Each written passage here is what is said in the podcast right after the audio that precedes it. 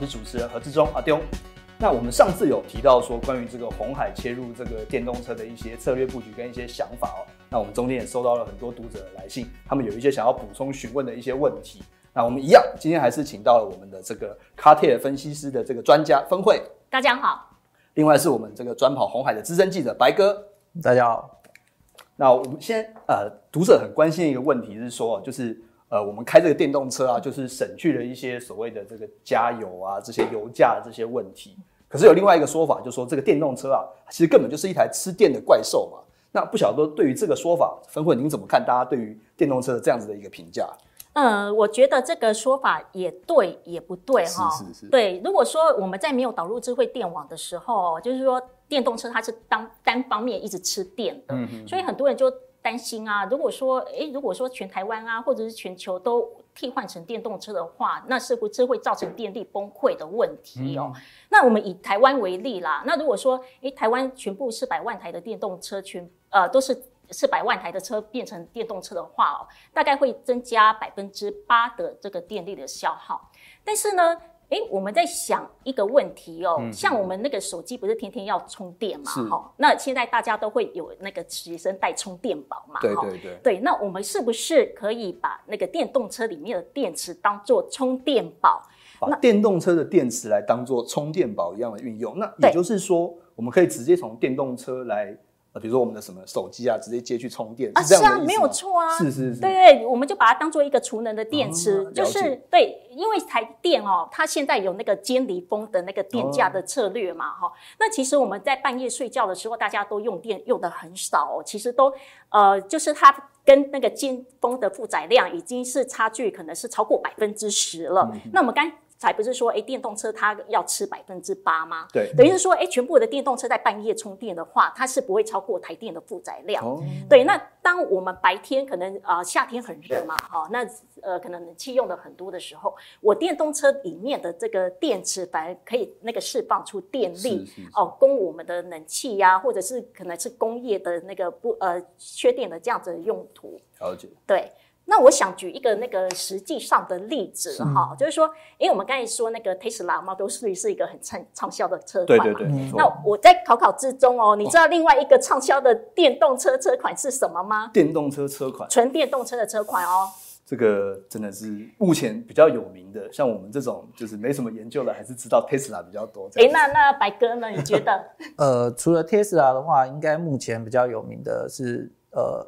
日本方面的业者，对，可是然后就是对于日本方面比较没有太大的 涉猎，所以对对对，就是我大概知道日本就是几家，大概就应该是你上比较有名吧。答对了。哦，真的，对，真的，他去年底就是开发的一款车叫做 Nissan Leaf Plus 啊，Plus，对，它升级版本，对，升级版本，它之前的版本是 Nissan Leaf。那它的电池容量是大概是四十度，那升级的版本是六十二度哦。了解。那大家对于六十二度可能还没有什么概念哦，但是我们如果比对那个家庭的用电量哦，大概是家户一天是用五到十度的电。那他们现在很聪明哦，就是说因为日本有很多的灾难哦，就是说诶过去的三一一地震啊，然后台风很多啊，哈，那所以他们已经有八千台的呃这样子 LEAP 车款已经用到。V to H 的，就是 Vehicle to Home 的这样子供电的用途。然后他们在去年十五号台风来的时候，就呃真的是有实际上的试验哦。那大家的评价都还不错，就说哎那一天就真真的台风来，然后就没有电了嘛哈。那可是大家呃就是家户还是可以用这个充电宝哦来。帮手机充电，然后持续可以跟家人联络，跟家人报平安呐，让他们的家人觉得说啊，我的家人哦，那那个灾受灾的家人还很平安哦。那另外一个就是说，哎，大家要要生活要吃饭嘛，嗯，它这个电还是可以供应那个家户去煮饭呐，或者是说哎空调等等的用途，是可以维持到五天左右，五天的时间。对，所以我们看到，其实在日本已经有所谓的这个电动车。用智慧电网的概念导入到生活当中，其实已经已经已经在实际运作的一个一个方式哦。想请教一下白哥，红海集团他们现在对于这个概念有没有一些想法？呃，其实红海在电动车这个领域，其实他们很早之前就看到了，因为不管是自通讯产品或者说电动车，呃，电池电源一向是一个非常重要的关键。是，像呃，我们也知道，就是其实一台电动车成本里面，电池其实占了大部分。所以他们确实很早的时候就想要跨足这个电池这块领域。不过，呃，就目前的情况来讲的话，他们呃唯一做的比较成功的是跟这个。呃，中国大陆的这个宁德时代之间有一些投资的关系。那至于其他在这个电池方面的这个投资布局的话，目前来讲的话是比较没有进展的。了解。我可以补充那个白哥讲那个电池成本哦，现在电池的成本的确是比较高的，像二零一九年的数字哦，大概是一度是一百五十六美元。嗯，那他们认为说可以达到甜蜜点，就是说可以跟油车 compete 价格是。呃，一百美元哦，对，那本来是预计说二零二二年的时候可以达到一百美元的甜蜜点的价位，但是因为今年的新冠疫情，可能一些上游的钴啊、稀土啊工艺可能不是那么确定，所以这个一百美元的甜蜜点就呃延后到二零二三年。到二零二三，对，预估这样子。了解。那我们近期呢也接到这个观众有一些对于这个这个议题的一些想法哦。我们上次提到了一个所谓的系统化模组平台，这个大家非常的有兴趣，想先请教一下分会，所谓这个系统化模组平台，这到底是一个什么样的意思呢？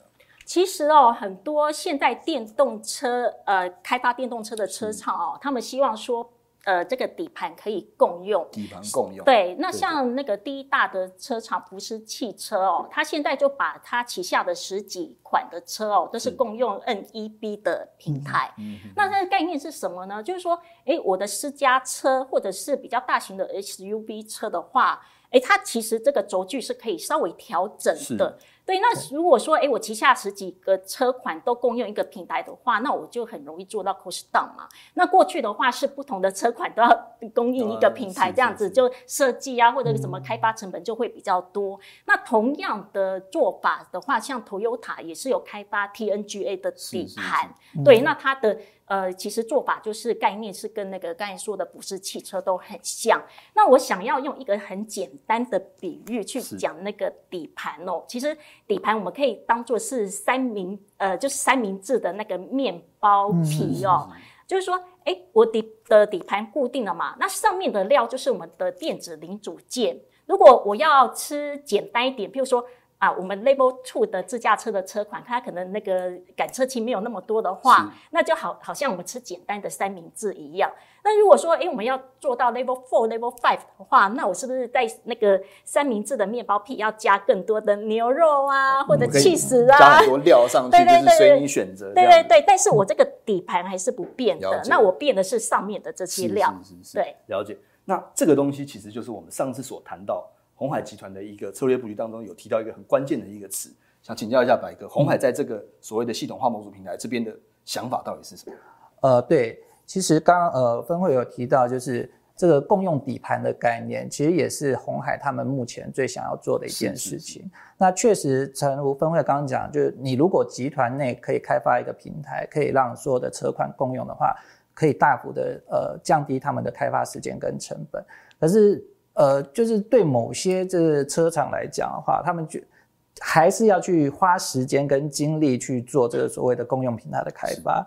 所以红海他就想到，如果我能够结合我现在既有的这个相关的技术基础，直接开发出一整套就是呃平台，然后直接提供给。呃，像刚刚提到，不管是提供给服饰，或提供给任何一家车厂，让他们可以直接在这个平台上面去进行开发，他们就连这个开发公用平台的这个成本跟时间，甚至人力都省掉了。它这等于是把呃，资通讯产业里面所谓的 ODM 的概念，是完全引就转化到了所谓的这个汽车产业上面用。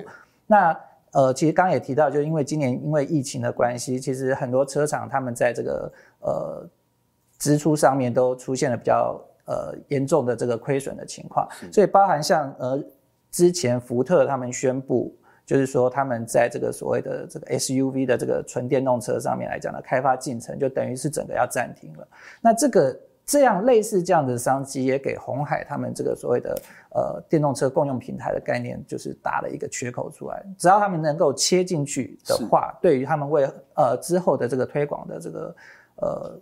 脚步的话，势必可以加快。了解，综合就是两位专家的这个分析，我们看到其实不管是福特、Toyota 还是福斯，这些都是世界有名的这个顶尖的这个车厂，其实想的东西跟红海是大致是符合的。红海也看到了如何在这样子的一个时代当中，利用它以前在 ODM、OEM、EMS 的这一个优势，来回头切入这个这个新兴的这个 EV 这个产业。那我们很感谢今天两位专家的这个精辟的分析。那我们谢谢白哥，我们的分会。